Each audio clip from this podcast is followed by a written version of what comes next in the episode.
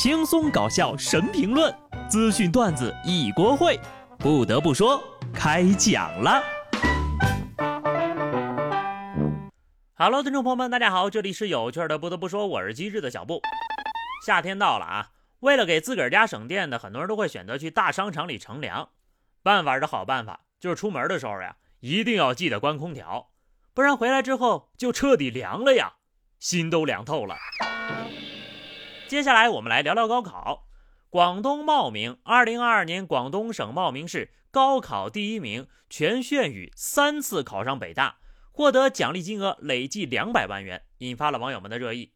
记者检索发现呢，广东省的相关政策是，二零一九年啊，往届生具有该省高中阶段学校三年学籍并实际就读的，可以参加高考。广东教育考试院新闻发言人表示。根据目前了解到的情况，其符合招考政策，只要有广东的身份证，就可以在广东参加高考。这件事情呀，被网友发现之后，很多人嘲讽人家是高考雇佣兵，甚至还有人说呀，这位考生找了一份不错的工作，工资高，不用纳税，寒暑假都有，还带双休。但事实是这样的，这条新闻的部分信息并不准确。目前呢，可以确认的是。二零二零年，全炫宇在湛江市北大附属实验学校考上了北大。二零二一年呢，在衡水中学试验学校学习过后，返回湛江北附中参加高考。至于两百万的奖金，目前尚无证据，无法确认。最近呢，有一位自称是该考生的师弟的人称呀，事实并不是大家想的那样。全同学呢，之所以参加了这么多次高考，就是因为呀，前几次没有考上北大心仪的专业，但又不想调剂呀。于是呢，就考了好几回。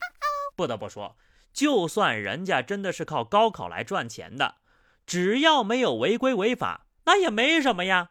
三次高考，三次上北大，这可是凭真本事赚的钱呐！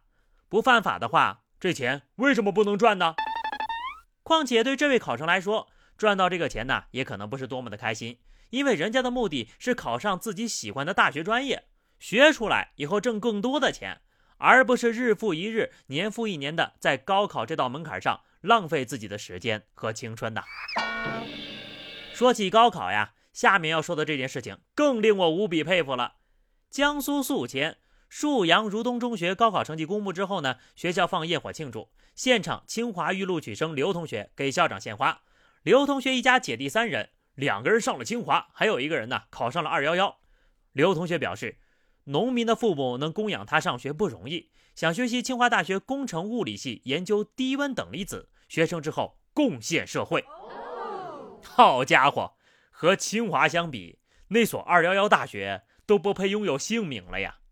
果然呢，学霸的世界是我们无法触及的。不过话说回来，父母得有多骄傲呀！一下子培养了三个国家栋梁之才，父母大半辈子的辛苦也值了。同样是孩子啊，有的孩子能不能给爹妈省点心呢？湖北襄阳曹同学凌晨酒驾摩托车被查，这曹同学呀是一点多刚查了分数，考了四百六十二，可以上个二本了。对他来说呢，也属于超常发挥了，心情特别好，就约了几个朋友聚餐，喝了点酒。被查之后呢，曹同学非常不安地问交警：“酒驾影响上大学吗？”警方提醒广大考生啊。不要酒后驾驶机动车，以免影响未来的升学和就业。这叫什么？得意忘形呀！这么不稳重，就算给你读了大学，毕业之后出来怎么成大事呀？虽然这个行为肯定不对啊，但是你超常发挥考到二本呢，也算是很厉害了，就是乐极生悲了。下次要记得延迟满足感，让快乐多飞一会儿。高兴了喝点酒没什么错，但酒驾就千错万错。浙江台州交警部门接到一男子举报称，他的女朋友酒驾。民警到场了解后，二人一同饮酒呀，有女朋友驾车回家，途中的二人发生了争吵，一气之下就把女朋友给举报了。就在民警将他女友带下车，准备做进一步调查时，同样喝了酒的他竟然悄悄地钻进了驾驶室，一溜烟开车走了。民警立即呼叫增援拦截。但没一会儿呀，这男的竟然又打车回来了。他说呢，觉得自己举报女朋友的行为有点过分，准备回来搭救女友。就这样，两人都涉嫌酒后驾驶机动车，将面临法律的制裁。先抛弃了女朋友，觉得这样不好，又回来救人。这货该不会是电影的桥段看多了，以为自己是回来英雄救美的吧？挺好的啊，这俩人真就是不是一家人不进一家门，卧龙凤雏了，属于是锁死吧。这要是不锁死呀，以后要是再醉驾，岂不是得祸害两家人的孩子呀？要不然呢，就找一个能管得住自己的人。广东广州一男子深夜喝醉酒之后呀，推倒路旁停放的电动车，撞倒在门店铁门。同行的女子发现之后，霸气一脚将其踹倒在地。门店店长说呀，这同行的女人呢，应该是男人的老婆。感觉这男的虽然喝了酒，但是他媳妇儿呀，一路跟着他，管着他，他也不会做出太出格的事儿，还挺好的。踢得漂亮呀！喝了两口黄汤，就觉得自己天下第一了。耍酒疯的人真要好好管管。以前呢，都嘲笑男人妻管严，实际上呀，有个能管住男人的老婆也不是什么坏事儿。